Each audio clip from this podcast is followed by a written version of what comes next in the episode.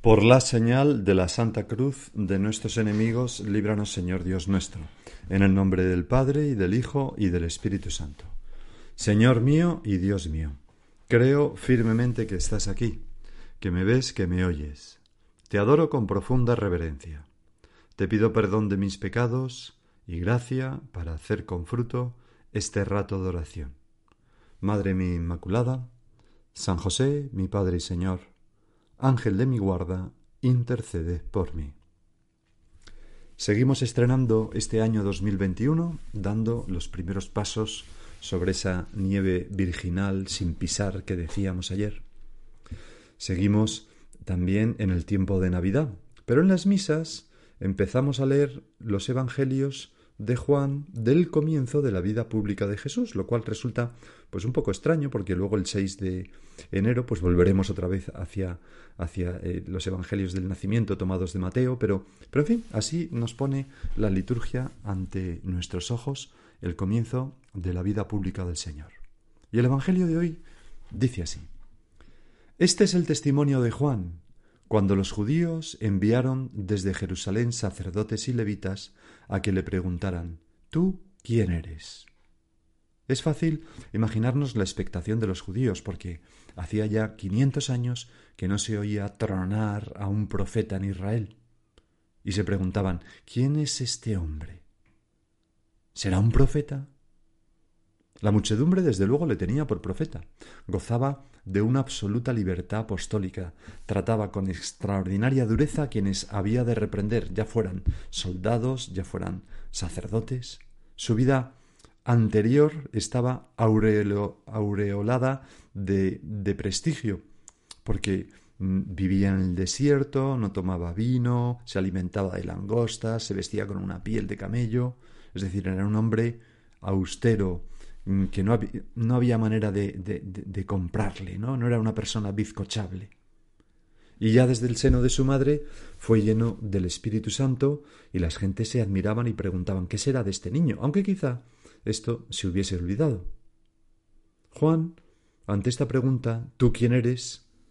Mm, no temía desde luego a los judíos ni a los soldados de Herodes, pero sí a la mentira. Y no iba a vestirse con plumas ajenas, como tantas veces hacemos nosotros, Señor, desgraciadamente, quien iba vestido solo con una piel de camello, de modo que respondió Yo no soy el Mesías. Él confesó y no negó. Yo no soy el Mesías. Le preguntaron ¿Entonces qué? ¿Eres tú Elías? Es una pregunta con sentido para un judío, porque se esperaba un regreso del profeta Elías para anunciar la venida del Mesías. Y además la austeridad y el vestido de Juan le asemejaban con el gran profeta del Carmelo, con Elías. Juan contestó No lo soy. Con gozo, Juan va cerrando puerta tras puerta. ¿Eres tú el profeta? Respondió No. Y le dijeron ¿Quién eres? para que podamos dar una respuesta a los que nos han enviado. ¿Qué dices de ti mismo? Quizás los enviaron los sacerdotes del templo de Jerusalén, o quizás Herodes, no lo sabemos. La multitud que estaba escuchando este interrogatorio contuvo el aliento en este momento, porque todos ellos veneraban a Juan. Y él, tan libre de vanidad, contestó Yo soy la voz que grita en el desierto, allanad el camino del Señor, como dijo el profeta Isaías. Era una frase que los judíos conocían bien y señalaba claramente al precursor del Mesías, pero los fariseos, siempre en guardia y celosos de la ortodoxia, saltan enseguida. Porque dice el Evangelio, entre los enviados había fariseos, y le preguntaron, entonces, es decir, si tú no eres el profeta, ni el Mesías, ni Elías, ¿por qué bautizas si tú no eres el Mesías, ni Elías, ni el profeta? Y la respuesta de Juan, honda y profunda, fue esta. Yo bautizo con agua. En medio de vosotros hay uno que no conocéis, el que viene detrás de mí, y al que yo no soy digno de desatar la correa de la sandalia. Así ve a Jesús que viene detrás de él. Esto pasaba en Betania, en la otra orilla del Jordán, donde Juan estaba bautizando, concluye el Evangelio de hoy. Y después de oír aquello, pues algunos respiraron tranquilos, dándose cuenta pues que no se tenía por Mesías y que no se iba a organizar una revuelta reprimida sangrientamente por los por los romanos como ya había pasado más de una vez. Otros quizás se fueron un tanto decepcionados, pero mientras tanto Juan trataría de imaginar a aquel que bautizaría en el Espíritu Santo, como dice uno de los evangelios sinópticos, y cuyas sandalias no era digno de desatar. Quizás lo imaginaba rodeado de majestad. Hay un escritor que, escribió una vida de Cristo, Papini, que dice Juan no sospechaba que en Nazaret, entre tanto, un obrero desconocido se ataba las sandalias con sus manos para ir al desierto donde tronaba la voz que por tres veces había contestado que no. Es bien bonito. Bueno, hay en este Evangelio, Señor, una frase que me llama la atención, nos llama a todos la atención. Juan dice a esos judíos desconcertados, en medio de vosotros hay uno que no conocéis. Señor, yo te conozco. Tú que estás entre nosotros, presente en la Eucaristía, en los sagrarios, que estás en los necesitados, que estás en tus sacramentos, que estás en cada hombre, que estás en, mi interior, ¿no? Tantas veces, desde luego cuando comulgo, pero a través de tu Espíritu, el Espíritu Santo, estás dentro de mí. Yo te conozco, Señor. ¿O me pasa esto de que en medio de vosotros hay uno que no conocéis? Quizás sí te conozco, quizás no te conozco mucho, quizás un poco, quizás me, me muero de ganas por conocerte más, quizás estoy fascinado por ti, quizás te conocí en la infancia, pero tus facciones se me han desdibujado y tu voz se me ha olvidado. Bueno, da igual en qué circunstancia nos encontremos, porque el Señor, perfecto Dios y perfecto hombre, es inagotable. Siempre tiene nuevos tesoros en su corazón por descubrir.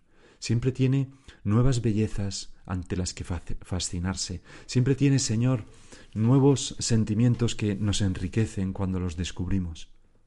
Eres tan inagotable, Señor. Y por eso, para todos, es un magnífico propósito para este año que comenzó ayer, este. Voy a conocerte más, Señor, porque no puedo amarte más si no te conozco más y mejor. Por tanto, conocer más al Señor, intimar más con Él, crecer en esta amistad. ¿Y cómo podemos hacerlo? ¿Cómo conocemos a ese que no conocemos suficientemente, a ese que está en medio de nosotros y que no conocemos? Pues, por supuesto, leyendo el Evangelio, tratándole en la oración, contemplándole en la Eucaristía. Todo esto nos ayuda a conocerte, Señor. ¿Cuántas veces nos habrá pasado que exclamamos en nuestra oración, ay Jesús, que no te conozco suficientemente? Oh Jesús, dime algo, como decía San José María en su oración. Porque Siempre es posible tener luces nuevas, descubrir nuevos Mediterráneos, entender mejor lo que ya conocemos, aquilatar mejor en nuestro corazón tus palabras. Y luego es de gran ayuda para conocerte mejor, Señor, formarnos mejor, estudiar, quizás asistiendo a un medio o clase de formación donde me hablen de ti, de Jesucristo, pues unas charlas, unas clases, sería un buen propósito para este año que comienza. A veces mm, hemos dejado nuestra formación, nuestro conocimiento de Jesús a nivel de, de un niño de, de primera comunión. Y claro, nuestra cabeza ha ido llenándose de conocimientos científicos, de conocimientos sociales, humanísticos, etcétera, de experiencia de la vida, y a veces no hemos seguido profundizando en ese conocimiento de quién es la verdad con mayúscula. Y es una pena. Es como la gran tragedia en tantas partes de la Iglesia, que es haber fallado en la formación de las personas adultas. Y por eso necesitamos eh, pues un medio de formación, una catequesis para adultos, una charla, un círculo, los retiros mensuales, los cursos de retiro, todas estas cosas que nos hacen tanto bien. Pero si acudimos con buena actitud, porque siempre podemos aprender de otros si tenemos fe en que el Espíritu Santo habita en todos nosotros y también habla a través de ellos, aunque sean más jóvenes que nosotros. Hace muchos años eh, había como, como una charla de formación Y entonces el, chico que la estaba dando era un chico joven, ¿no? Muy joven. Y delante suya eran todas personas pues que pertenecían al Opus Dei en esa charla. Y entonces delante suya había algunos de los primeros miembros de la obra del Opus Dei. Y este chico pues empezó su charla diciendo, bueno, aquí en esta charla yo no voy a decir nada nuevo, y entonces miraba delante suya a uno pues que, que tenía cincuenta años más que él, y este hombre levantó los ojos, sonrió y dijo Hombre, solo faltaría. como diciendo. Bueno, pues eh, lógicamente nos dirán cosas que conocemos, pero a veces cosas que no conocemos, Señor. A veces nos iluminan de un modo nuevo una escena de tu vida, unas palabras que tú has dicho, una reacción de un personaje del Evangelio. Y eso nos hace tanto bien. Por eso San José María escribía dirigiéndose a sus hijos en el Opus Dei, nuestra formación no termina nunca. Todo lo que habéis recibido hasta ahora es fundamento de lo que vendrá después. Por eso, cuando tengáis ochenta años, iréis al curso anual con la misma ilusión que ahora, y os gustará ver a chiquitos de veinte años, como el de la anécdota que he contado, que os explican de una manera ingenua, con mucha autoridad, lo que vosotros lleváis viviendo y enseñando durante muchísimo tiempo. Es bonito. Por lo tanto, eh, eh, la primera manifestación de vuestro apostolado es el no cerrar nunca vuestro corazón a esos dones del cielo. Seguid aprendiendo siempre, como aprende un niño. Señor, yo soy niño para tener abierto el corazón a lo que los otros me puedan enseñar de ti. ¿O soy una persona criticona, que juzga, que estoy escuchando una homilía ya estoy juzgando, ¿no? O cualquier otro, otro medio de formación, ¿no? Bueno, la homilía no es un medio de formación, es mucho más que eso, ¿no? Es un ministro de Cristo eh, celebrando la Eucaristía en la, y que, nos, que nos transmite, nos proclama y nos comenta la palabra de Dios. Y tiene una eficacia especial. Pero en fin, yo tengo esa misma actitud de niño con cualquier persona, en cualquier medio de formación. Me venía una bienaventuranza a la mente, bienaventurados los limpios de corazón porque verán a Dios. Me imagino, Señor, que también te referías a esto al decirnos esto, que un corazón limpio es el corazón que es capaz de descubrir a Dios y de descubrir nuevas riquezas de Dios en lo que otras personas le dicen. Por eso, Señor, te pedimos esto, un corazón bueno, piadoso, limpio, abierto, humilde, que sea esa buena tierra donde arraigue tu semilla. Y así, pues daremos frutos de vida interior, de amor a ti y a las almas, de sabiduría. Decía San Gregorio Magno que nada es la ciencia si no tiene la utilidad de la piedad si yo no soy piadoso? No, no, no, no sacaré fruto del estudio, de la lectura de libros de espiritualidad, etc. No permitáis que el espejismo de la novedad arranque de vuestra alma la piedad, nos decía San José María. No, no, no, no se trata de, leer cosas nuevas constantemente, sino de profundizar, de profundizar, de, de recordar, no muchas cosas, sino más profundas, parando de leer cuando el alma se resienta. De esto se trata. Porque sin eso, de nada serviría el mejor, la mejor clase de formación.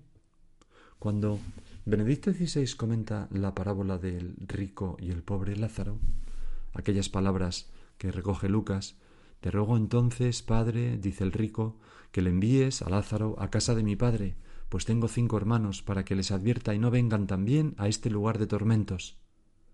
Pero replicó Abraham, tienen a Moisés y a los profetas, que los oigan. Él dijo, No, padre Abraham, pero si alguno de entre los muertos va a ellos, se convertirán. Y le dijo, Si no escuchan a Moisés y a los profetas, tampoco se convencerán, aunque uno de los muertos resucite.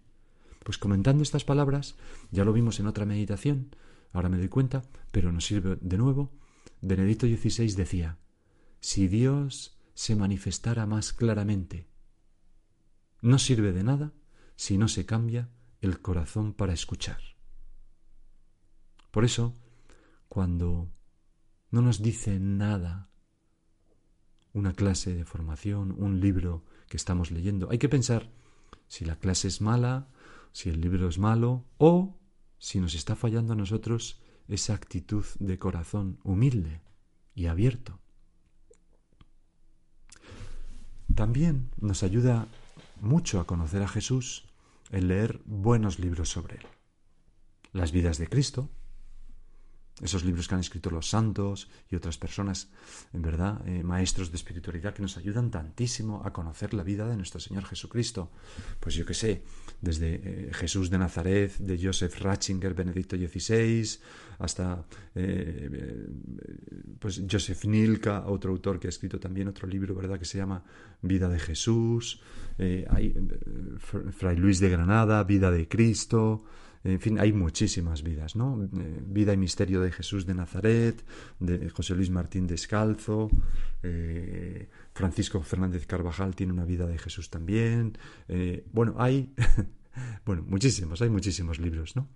Recuerdo una persona que decía, no, yo en cuanto, en cuanto encuentro una vida de Cristo, me la leo. Me he leído todas las que he pillado. Son los libros que más me gusta leer, los que más me interesan. Y es verdad, lógicamente, Señor, porque nos hablan de ti, del amor de nuestros amores de quien es para nosotros la persona más importante que ha existido, existe y existirá jamás? ¿Cómo no vamos a tener ilusión en leer vidas de Cristo?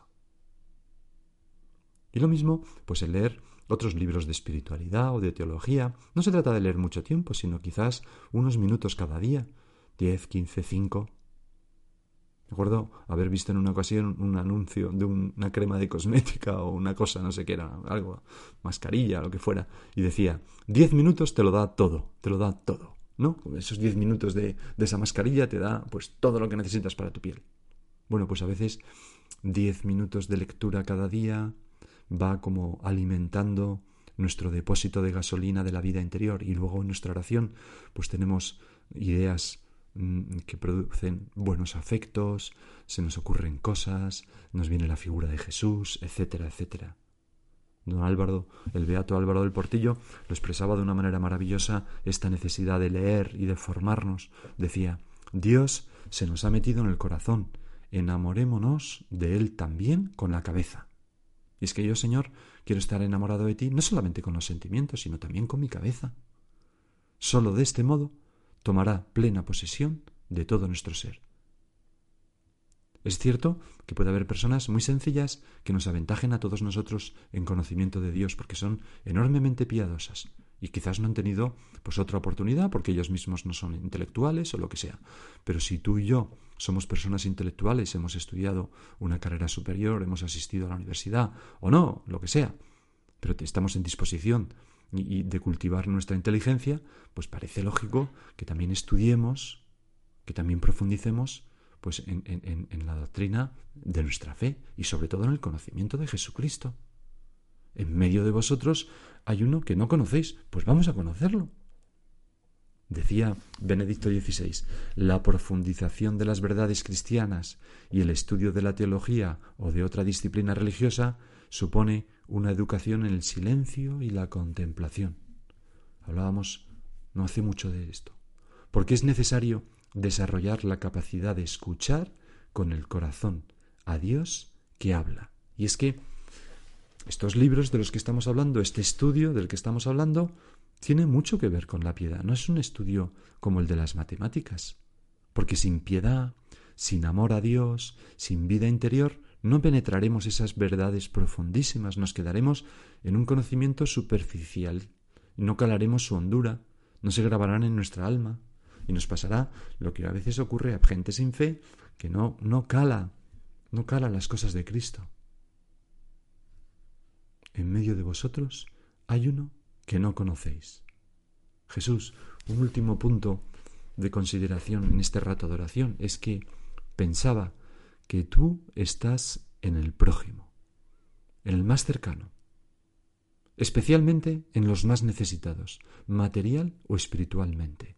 Ahí se cumple realmente ese en medio de vosotros ayuno que no conocéis. Y quizás muy cerca de nosotros tenemos personas que tienen una riqueza interior maravillosa, aunque sean humildes, sencillos, eh, desfavorecidos por la sociedad. O Quizás esas personas son un ejemplo para nosotros en tantas cosas. Y sobre todo, en la medida que nos abrimos a ellos, que socorremos sus necesidades, descubrimos el rostro de Cristo mm, crucificado, llagado en ellos. Hace unos días una persona me decía con santo orgullo que su marido había renunciado a los reyes y empleado ese dinero en hacer un regalo a la chica de servicio de su casa. Y me conmovió, me pareció, qué persona tan buena. Pues esto es también dar bien esos pasos sobre la nieve sin estrenar del 2021. Darlos con cuidado, porque tenemos a Jesús más cerca de lo que pensamos y le podríamos conocer mejor si nos abriéramos a tantas personas maravillosas que necesitan de nuestros cuidados y de nuestras atenciones. Pues vamos a acudir a la Virgen. Vamos a poner todo este, todo este propósito de, descubrir durante este año eh, más profundamente a nuestro Señor Jesucristo, descubrirlo en el Evangelio, con nuestra oración, en la Eucaristía, también estudiando en los medios de formación, leyendo vidas de Cristo y, y por último, como hemos dicho, pues en el prójimo, especialmente en el más necesitado. Y ahora sigue tú por tu cuenta.